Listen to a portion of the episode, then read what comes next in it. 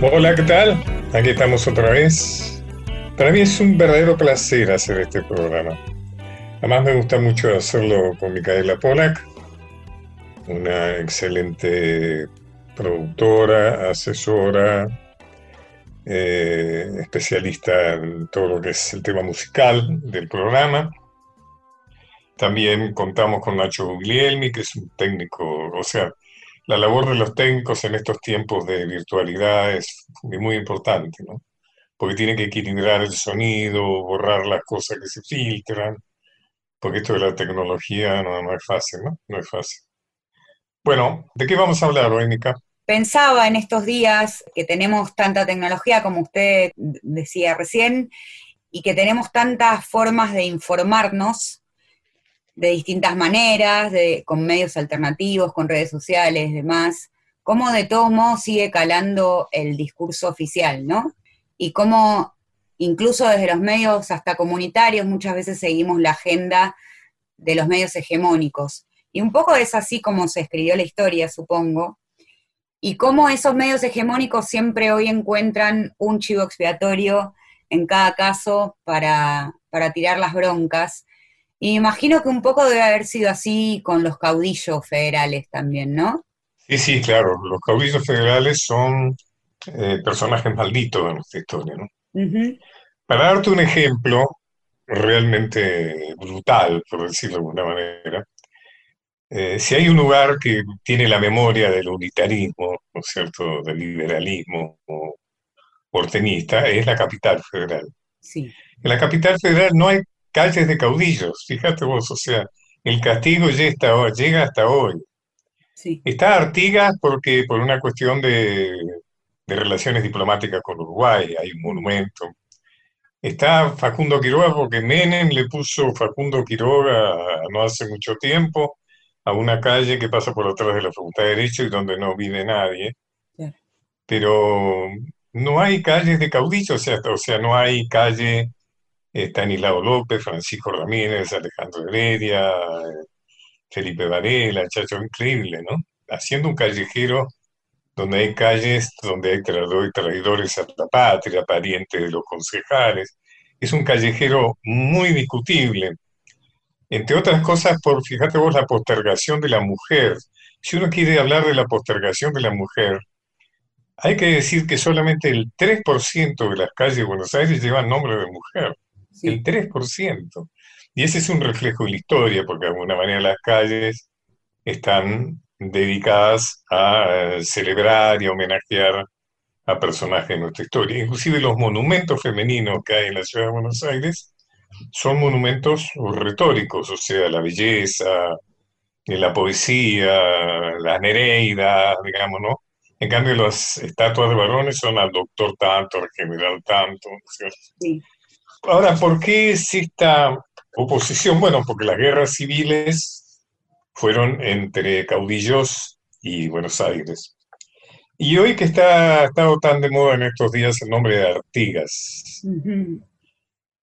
Fíjate vos que si yo te leo lo que Paz, que fue un caudillo unitario, pero con ciertos eh, atisbos del federal, cuando está, él está ya exiliado, lo va a visitar a Artigas a su propio exilio en el Paraguay. Y entonces le pregunta mm, por qué, mm, eh, por qué tanta inquina, ¿no es cierto?, tanto odio de los porteños hacia los caudillos, y en especial hacia él, Artigas de alguna manera fue un caudillo muy emblemático, ¿no? Y entonces Artigas le di cuenta, yo no hice otra cosa que responder con la guerra a los manejos tenebrosos del directorio, es decir, el directorio supremo, es decir, los gobiernos de Buenos Aires, y a la guerra que él me hacía por considerarme enemigo del centralismo, es decir, del unitarismo, el cual solo distaba un paso entonces del orden hispánico. Lo que dice Artigas es que Buenos Aires había reemplazado a España en la actitud colonizadora ante las provincias. Tomando por modelo a los Estados Unidos, yo quería la autonomía de las provincias. Efectivamente, el federalismo, que en la historia liberal los acusa de, ignorantes, de bárbaros, tenían un ejemplo muy claro, o sea, la idea de ellos era imitar el federalismo norteamericano. el ejemplar federalismo norteamericano, que no era la Norteamérica de Trump, sino ese país que había logrado independizarse nada menos que de Gran Bretaña, que antes de la Revolución Francesa y que había organizado el país en una estructura federal que hasta hoy le rinde beneficios, ¿no es cierto? O sea, que la autonomía de las provincias, él quería, tomando el ejemplo de Estados Unidos, la autonomía de las provincias, dándole a cada estado su gobierno propio y el derecho de elegir sus representantes, sus jueces y sus gobernadores, entre los ciudadanos naturales de cada estado.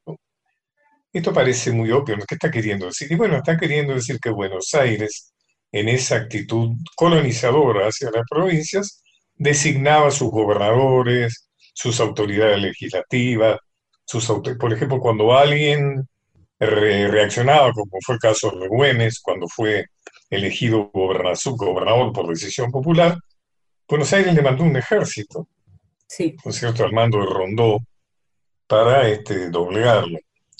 Em, esto era lo que había pretendido para mi provincia, para la banda oriental, y para las que me habían proclamado su protector, es decir, en un cierto momento, Artigas tuvo bajo su influencia todas las provincias litorales, Misiones, Río, Corrientes, Santa Fe, etc.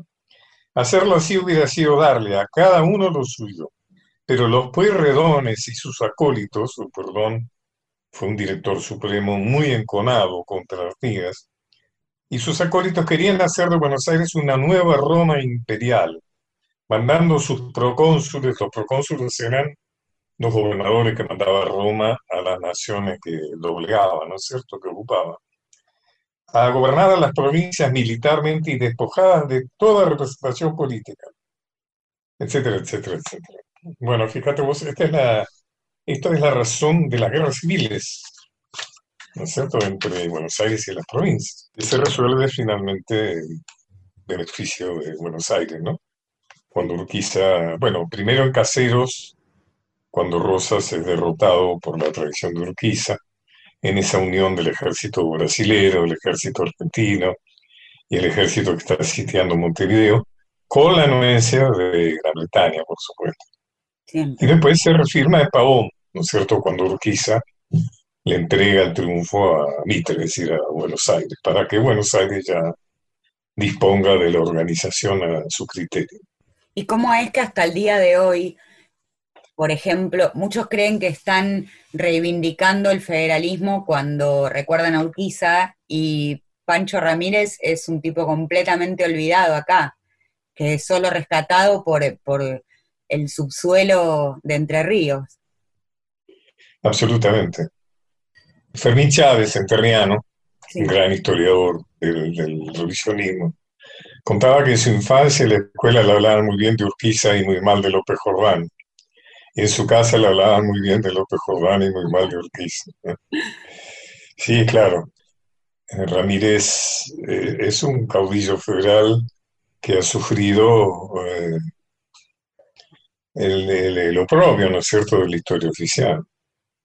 Fíjate vos, por ejemplo, vos sabéis que yo he reivindicado algo muy importante, algo que tiene, yo creo que en algún momento va a ser reivindicado como fue reivindicado después de tantos años la gesta de la vuelta obligado, mm. que es la declaración de la independencia de 1815 en Concepción del Uruguay, Entre Ríos, por parte de Artigas, y las provincias bajo su influjo, que son las que acabamos de nombrar.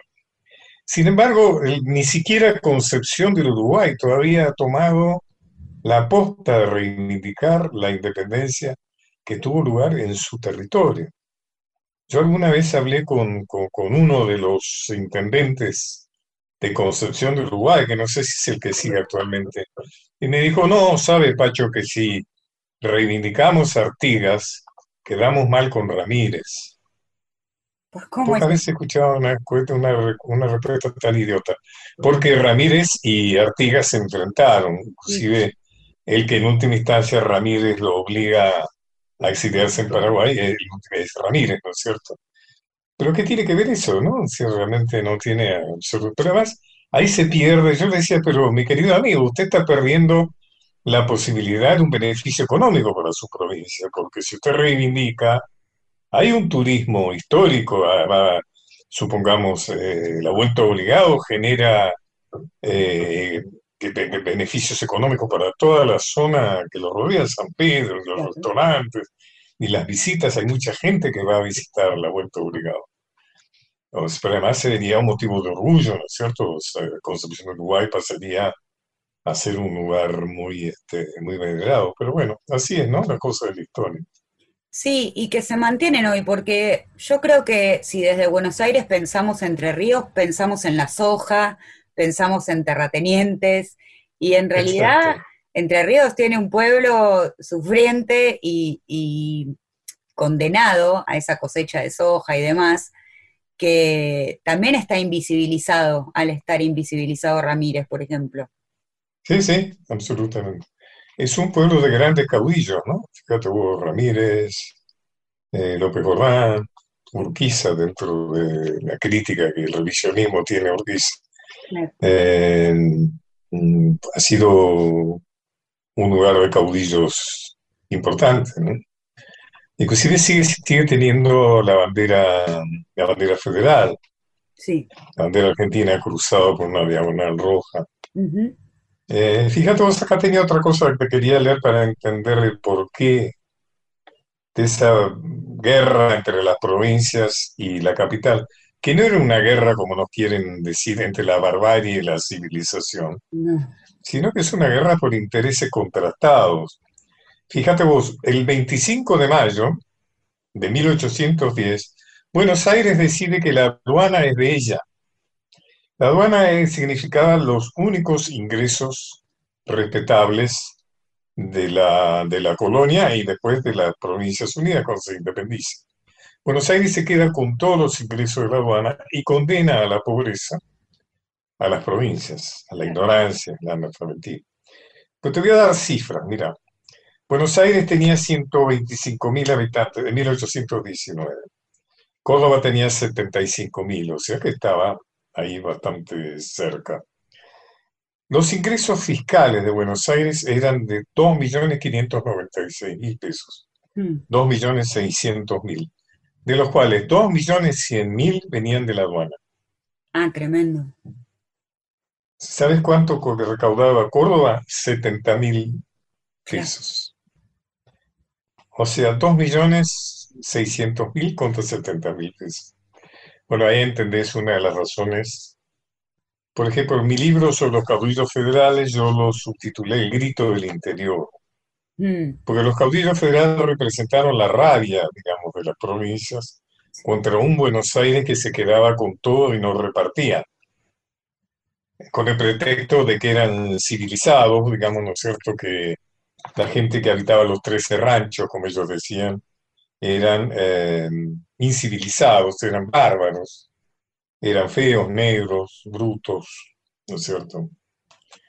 Y esto es un combate muy importante entre un aspecto nacional y el aspecto extranjerizante que siempre tuvo el liberalismo porteño. Claro. Eh, y eso se traduce hoy. Esta idea de que nacionalizar fue, digamos que civilizar, fue desnacionalizar, o sea, de hacer sentir que lo propio era malo, o sea, ¿no? La organización nacional se hizo sobre la base que los gauchos eran mm, algo que no servía, eso fue lo que fomentó la inmigración. Era una raza que no servía para la civilización, había que traer gente de afuera.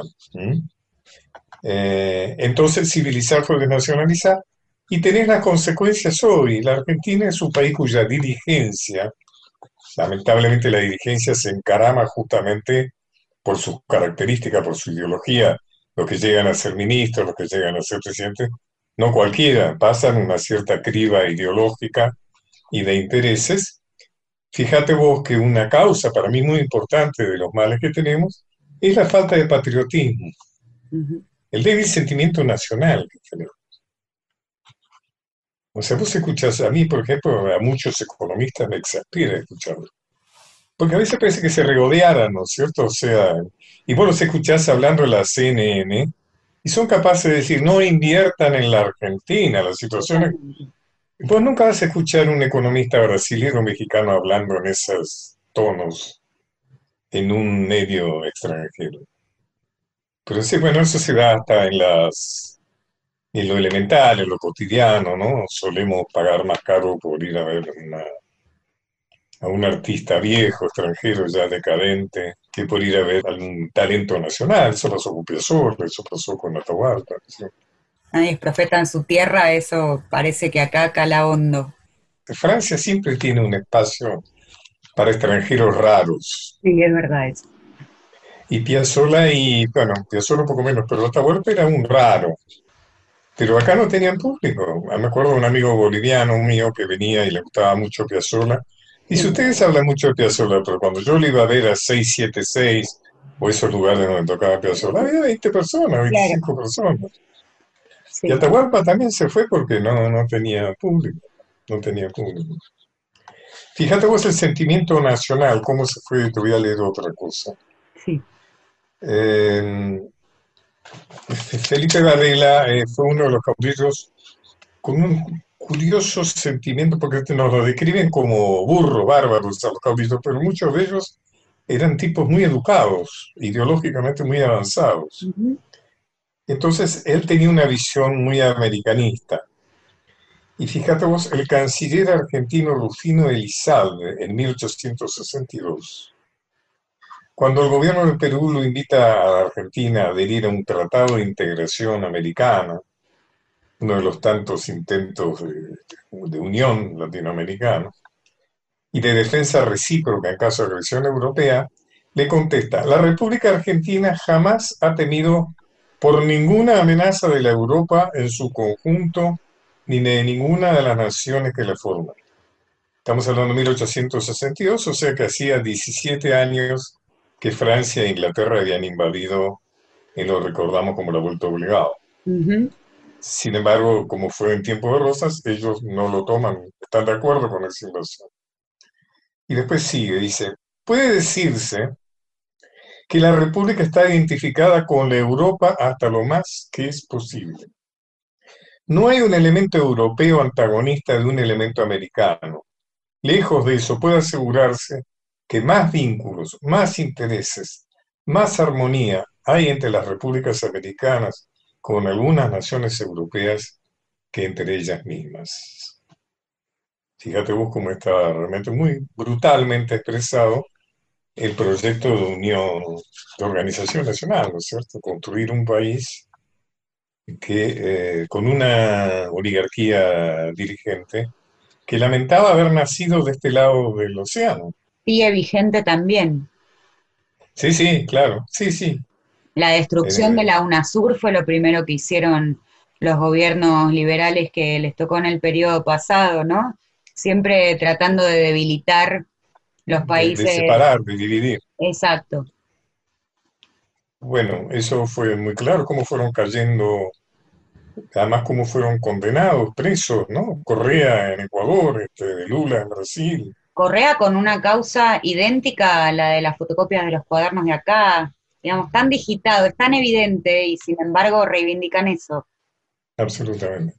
Lo que pasa es que eso está muy penetrado en nuestra psicología y es difícil, ¿no? Convencer a la gente que, que, tiene que, que, que, en algún punto tiene que enorgullecer, sentirse que son parte de un proyecto común que se llama patria, ¿viste?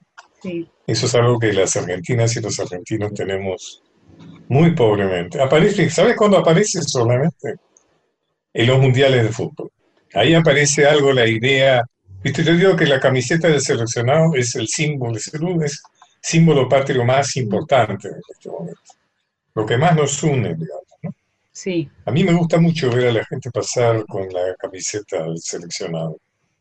Ahí aparece ¿no? la idea de, patria, de que, y aparece bien desde lo popular, ¿no? Aparece como contrabandeado, ¿no es cierto? ¿no? Sí. Y además se ha ido perdiendo encima, como vos decís, ha habido un proceso de civilización. Yo me acuerdo que íbamos en auto con mi padre en una ruta mm. y tocaron el himno nacional. Mi padre paró el auto en la ruta y se paró y se puso de pie. Decía, cuando uno toca, además la cantidad de banderas argentinas que había en los balcones antes. Ahora no hay, prácticamente no hay, muy pocas.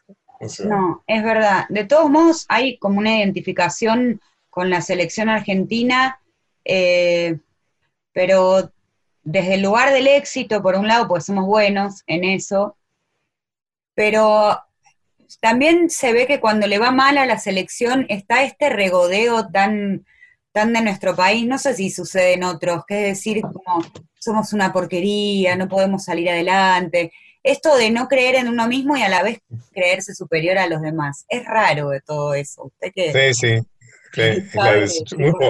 otra decepción más, ¿no? Otra decepción. Hemos sido derrotados tantas veces, invadidos tantas veces. Sí. Que por ahí Schwarman juega bien al tenis y es como una celebración. Tenemos tantas derrotas, ¿no? Fíjate vos la situación del país en este momento. Es, además hay un regodeo de arruinarla cada vez más, ¿no? Eso, eso. Tremendo, ¿no? Inclusive vos hablar gente de la oposición. Me pasó con la Carrillo. Sí. Daba una descripción absolutamente catastrófica del país, una cosa apocalíptica, y lo hacía con una sonrisa. Claro. Mica, bueno, a continuación, hablando de patria y de nacionalismo, vamos a tener una visita, una presencia eh, muy significativa en ese sentido. Que tiene que ver también un poco con los sectores populares y la reivindicación de lo que pasa en los márgenes, ¿no? ¿Cómo no? Por supuesto. Anticipanos con algo de música bien, bien, bien criollo. Sí, vamos a ir con una payada que se llama Pero por algo se empieza. A ver si por algo empezamos a cambiar todo Dale.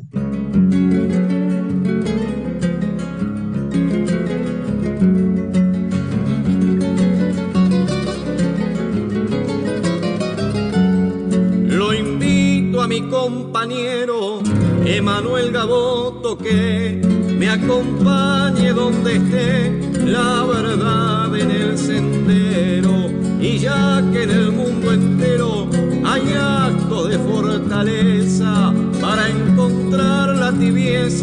que abrigue nuestra esperanza, aunque ni con mucho alcanza, pero por algo se empieza.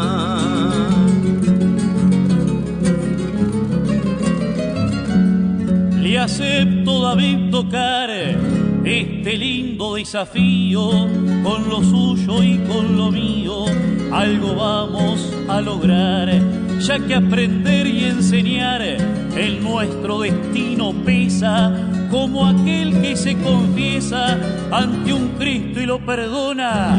La culpa no lo abandona pero por algo se empieza.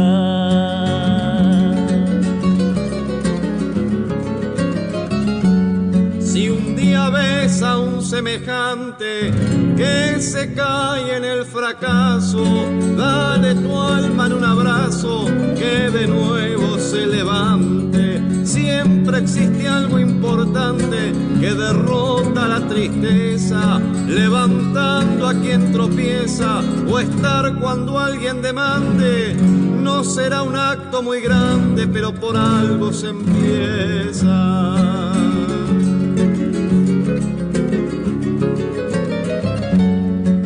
Siempre es triste ver caer al abismo de la duda a un hermano y sin tu ayuda no se podrá sostener. El sol al atardecer se cae pero regresa con actitudes como esa de alumbrar a cada día. Uno no es sol todavía, pero por algo se empieza.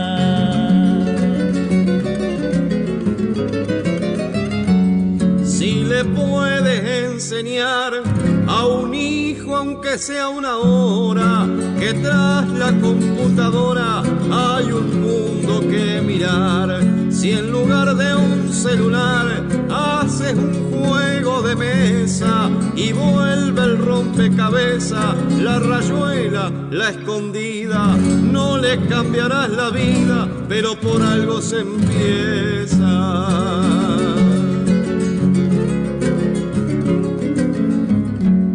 Aquel que le enseña a un hijo conjugando el verbo amar y que le muestra al rezar la imagen de un crucifijo, ser un padre más prolijo y con más delicadeza, quien en una sobremesa respete a vuestros mayores, ser un padre con errores pero por algo se empieza.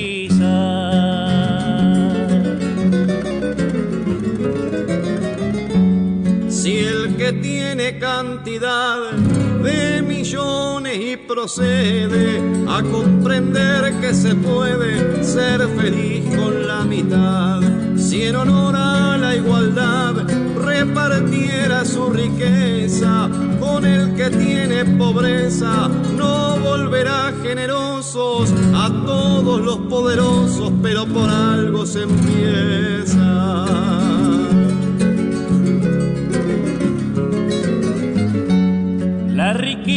Trae crueldad, la crueldad al tiempo mata a quien piensa que con plata compra la felicidad.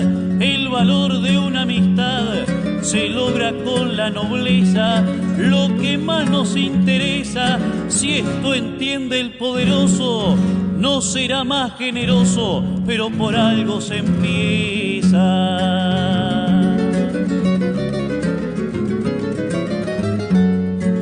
Sembráramos amor y tomáramos conciencia que en lugar de la violencia el diálogo es lo mejor, no extinguimos el dolor moviendo una sola pieza y un solo acto de grandeza no terminará en segundos todas las guerras del mundo, pero por algo se empieza.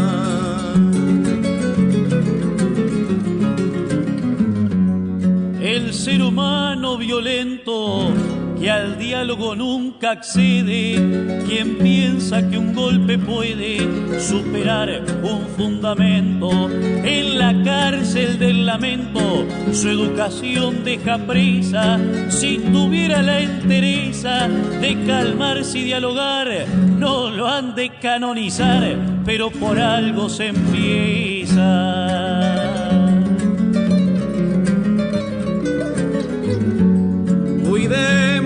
Nuestra gente, cuidemos nuestro lenguaje. Cuidemos cada paisaje, cuidemos nuestro presente. Cuidemos el medio ambiente y nuestra naturaleza. Lo que el corazón expresa, dicen gabuto y tocar. A veces cuesta empezar, pero por algo se empieza.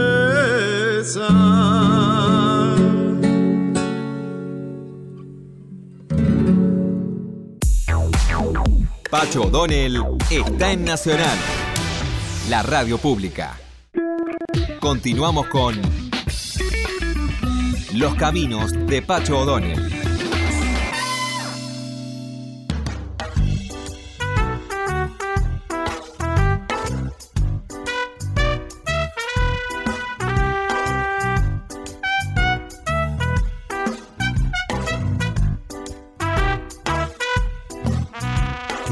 Decía Nica, vamos a, acudir a algo muy, muy criollo que siempre me ha despertado un gran interés, que es este asunto de los payadores. Tenemos hoy dos de los mejores payadores argentinos que son David Tocar y Emanuel Gabotó. Bueno, acabamos de escucharlo, ¿no es cierto?, con la grabación que vos incorporaste, ¿no es cierto?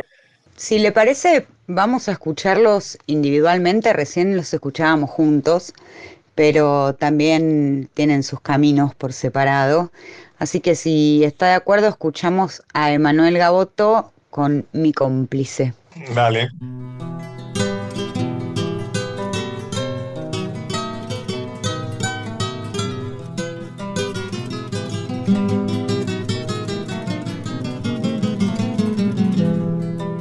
Cuando el cielo se oscurece, la luna duerme en su falda y un anónimo pincel dibuja estrellas de plata.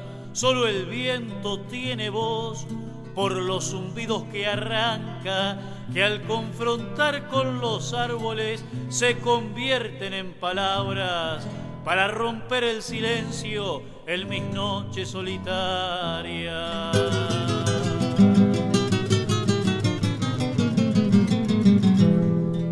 Dicen que la soledad si es enemiga te mata, pero si uno se hace amigo, aunque sola te acompaña, no es una única persona.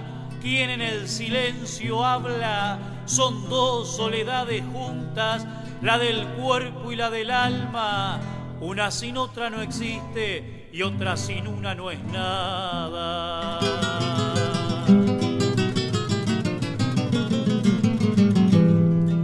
Canciones más honestas y mis ideas más claras surgieron precisamente en horas de madrugada, cuando un grillo traicionero le pone al silencio trampas, suelo ponerme de pie, enfrentando mi ventana, que es un espejo gigante para mirar mi mirada.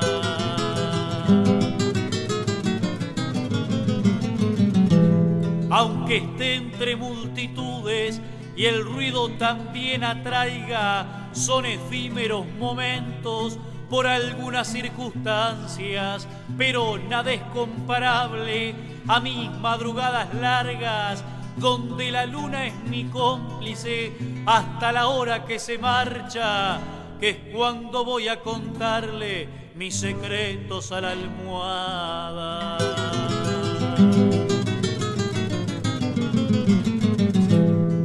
Qué grande es el mundo afuera, qué pequeña que es mi casa, pero si se observa bien, es un palacio de gala, donde no hay trono ni reina, ni emperatriz ni monarca, no precisa de esas cosas, ya que con muy poco basta.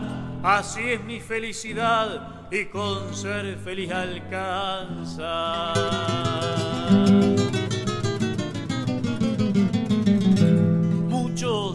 Vivirán pidiendo, yo en vez de pedir doy gracias cuando me encuentro a mí mismo en mis noches solitarias, cuando con la soledad paso las horas más gratas, mientras habitan silencios en el mundo de mi casa. Y recién pueda dormir cuando mi cómplice, cuando mi cómplice marcha.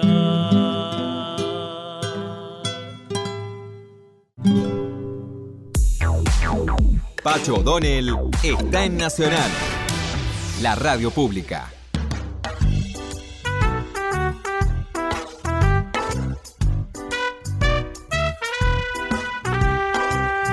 Tenemos por suerte dos de los mejores payadores argentinos que son David Tocar y Emanuel Gaboto. ¿Cómo les va, Emanuel y David? Bien, Pacho, contentos de poder formar parte de, este espacio tan importante, tan prestigioso de, su mano, a quien admiramos tanto, y que tenga tan presente el arte del payador. Así que una alegría compartir eh, otro momento conjuntamente, como tantos otros, con David Tocar. Cuénteme, ¿qué es payar? ¿Qué es, qué es la payada? ¿Qué tal, Pacho? Bueno, saludos a todos los oyentes también. Gracias por, este espacio.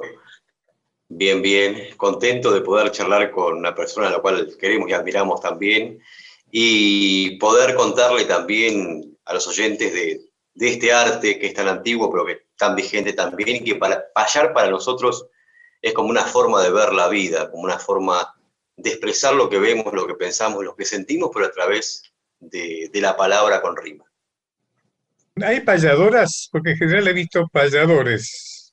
Sí, justamente en mi caso yo soy hijo de una payadora, eh, se llama Susana Repeto, eh, fue docente rural mucho tiempo, ahora se dedica de lleno, estando en la pasividad docente, en, a la actividad payadoril, y tuvimos y tenemos grandes payadoras. Vengo de una zona rural de Dolores, donde también hubo otra payadora que se llamó Susana Velázquez, y la que más llevó el payador argentino en el nombre de la mujer al mundo se llama Marta Swing, que también está en plena vigencia, por supuesto. Hay otra payadora muy importante en Argentina, en Entre Ríos, Liliana Salvat, y han surgido eh, jóvenes payadoras en la Patagonia, está Nieves Navarrete, está Argentina Salles, en Córdoba está Araceli Argüello. Así que hay, no tantas, no tantas a comparación de la cantidad de hombres, eh, pero, pero hay, lo que pasa, lo bueno que son tan buenas que equilibran la ausencia de, de su género. Yo suelo encontrarme los payadores, sobre todo, digamos, acá en la capital, cuando transmiten jineteadas, ¿no es cierto? Entonces es habitual que haya algún payador ahí que anime la, fiesta, ¿no? Esa fiesta extraordinaria que es la fiesta de la doma, ¿no? Que a mí me, impresiona mucho por el coraje, ¿no? Y demás, ¿no? Cuéntenme cómo es la, cómo es la relación de ustedes con el rap, porque el rap tiene mucho que ver con la payada. Tuvimos una relación de hace un tiempo que fusionamos, digamos, estos dos géneros, cada cual en, su estilo y cada cual con su lenguaje, con su forma de hacerlo, de, manifestarse, y, verdaderamente sentimos que tenemos una familiaridad eh, muy importante, muy, muy, una similitud entre los dos géneros, sobre todo a la hora de improvisar, y que venimos con la, de la misma esencia, eh, y, y nuestro arte sirve para lo mismo, queremos decir.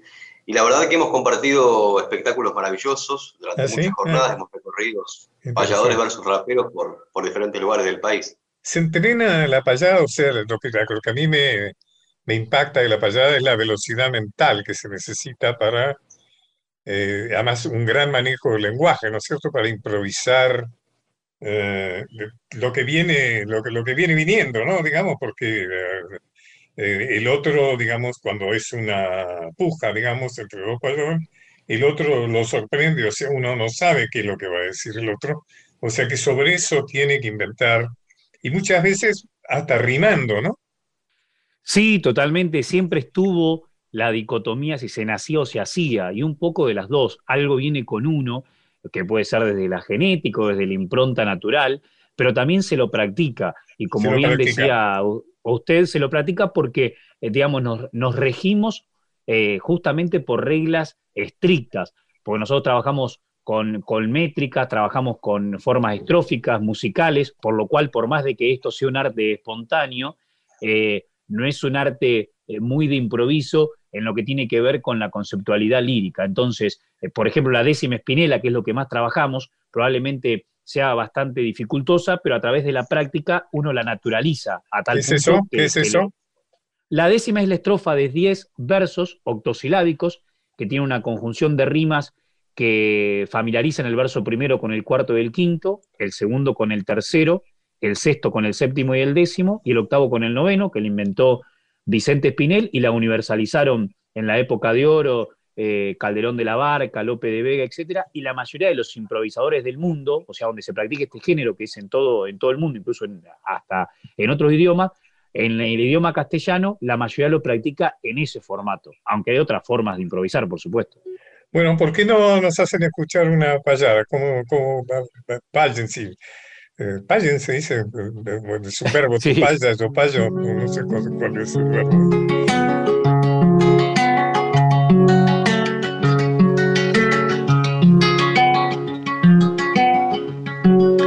Si el verbo es improvisar, viene del tiempo remoto y en la actualidad Gaboto lo recrea con tocar.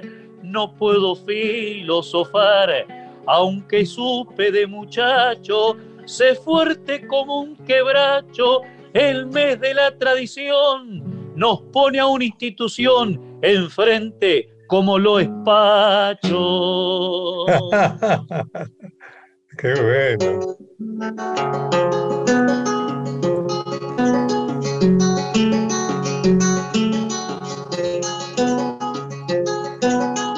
Ahora va a tocar. Para conjugar el verbo, Pacho me dice que falle y es justo que no me calle. Si a la distancia lo observo, cuánta emoción que conservo, siguiendo en ese destino y en un verso repentino que le deja a este muchacho para saludar a Pacho que no espera en el camino. Justo estudió psiquiatría. Además, gran escritor. Y es un interlocutor. Promueve filosofía. Hasta la tecnología. Maneja, lo he visto aquí, pensaba dentro de mí. Que todo el mundo lo estima, que su apellido no rima, pero Mario y Pacho sí. Ahora David.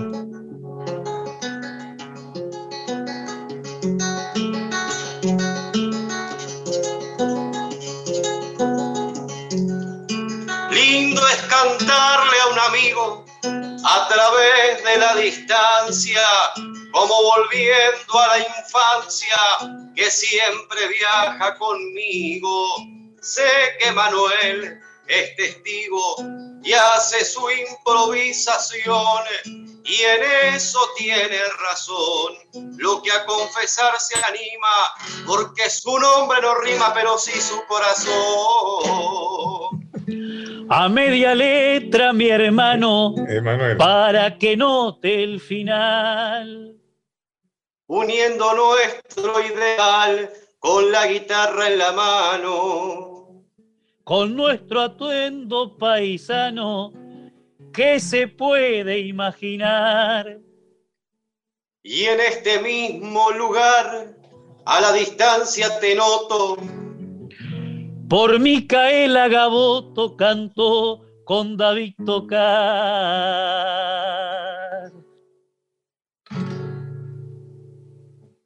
Qué bueno, qué bueno.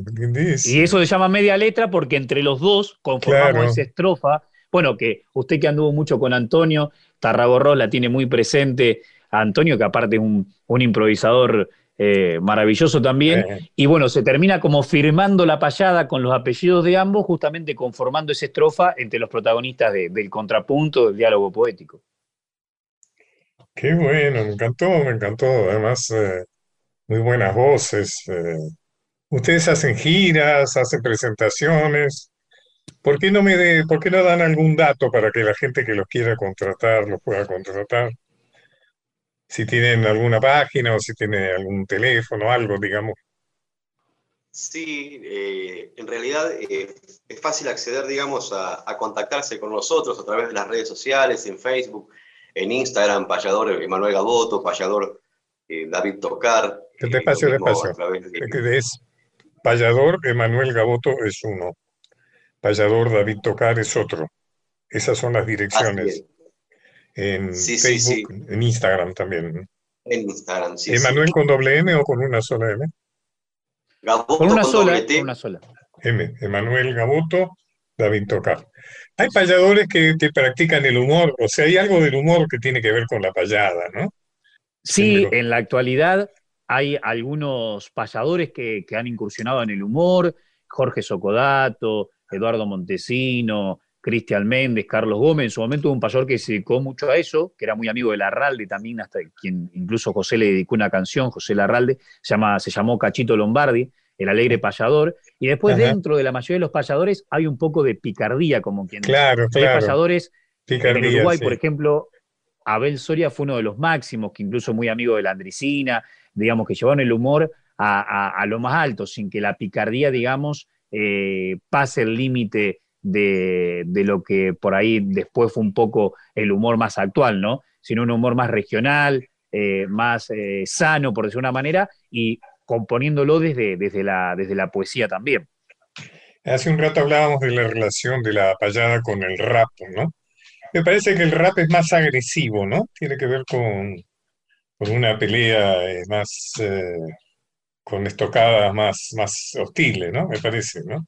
Sí, creo que sí, que está enfocado de repente eh, más en la confrontación, si bien en nuestro, nuestro género de la payada también eh, la tenemos, como decía Manuel, con picardía, con altura, con poesía, tratando de ser ingeniosos, de ser creativos, de ser elocuentes y siempre con un respeto profundo al punto tal que, muchas veces hay, hay payadores con los que nos tuteamos bajo el escenario y a la hora de improvisar eh, instintivamente nos nace decirle usted o tratarlo de, de, usted, de su, de, viene naturalmente ese respeto que está impuesto en, esta, en, esta, en este género de la, de la payada. Y siempre se puede dar también un debate, un contrapunto, pero siempre tratamos de hacerlo con la mayor altura posible, que por ahí en eso sí hay una, una diferencia, sobre todo en, en, el lenguaje de repente puede ser también, que es más directo el del rap y el nuestro, como le decía, buscando más, más eh, la creatividad de repente. Bueno, eh, Manuel Gaboto y David Tocar, ha sido un placer, ¿eh? realmente ha sido un gran placer. Pero vamos a repetir esto, vamos a repetir, porque me ha gustado mucho tenerlos en este programa. Vamos a, despedirnos con alguna grabación de su trabajo, ¿eh? así que lo vamos a seguir escuchando ahora. Bueno, muchas gracias David Tocar, Emanuel Gaboto, recuerden si quieren ponerse en contacto con ellos, payador Emanuel Gaboto, payador David Tocar. Bueno, muchas gracias, ¿eh? Muchas gracias. No, a usted, Pacho, muchas, muchas gracias y hasta cualquier momento. Gracias. Muchas gracias. Para despedirnos, Pacho, ¿le parece que escuchemos a David tocar y su payada sobre la conciencia? Ok.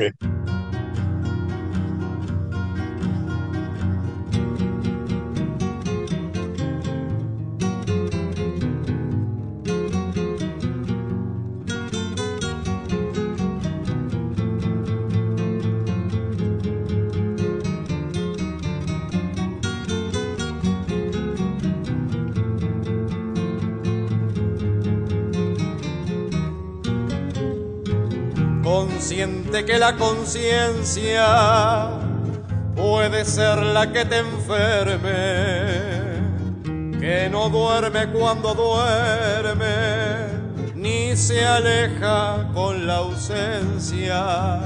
Es como una penitencia que evalúa tu proceder y se la lleva por ser la voz interior y humana que podrá decir mañana lo malo que hiciste ayer.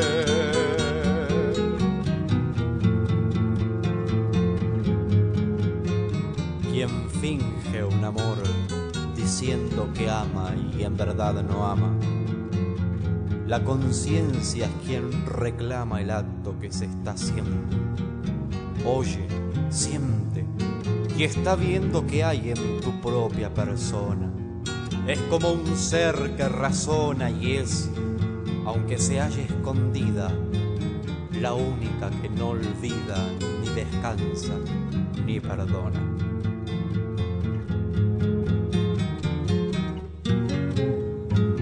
Quien consigue sin virtud las cosas por que promete.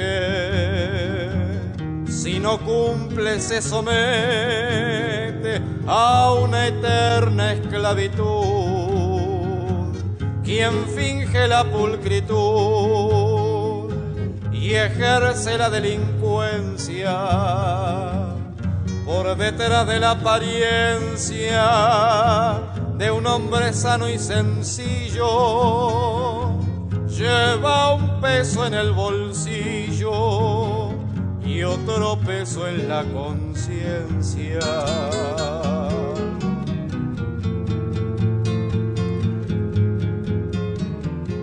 Aquel que es un inconsciente y ejerce un violento acto, al mismo tiempo hace un pacto con el mal eternamente.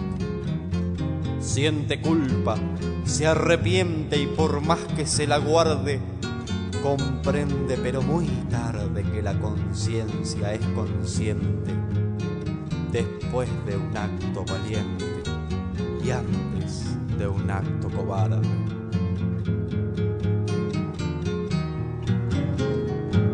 Quien roba, mata o insulta la vida de un ser humano Siempre que te dé una mano, tendrá la otra mano oculta. La conciencia no sepulta la culpa entre los escombros, pero en los mismos asombros, si esa culpa no reparas, pesa como si llevaras el mundo cielo sobre tus hombros.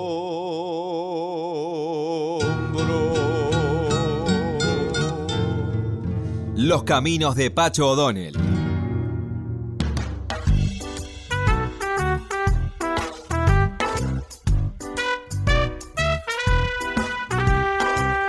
Bueno, nos vamos.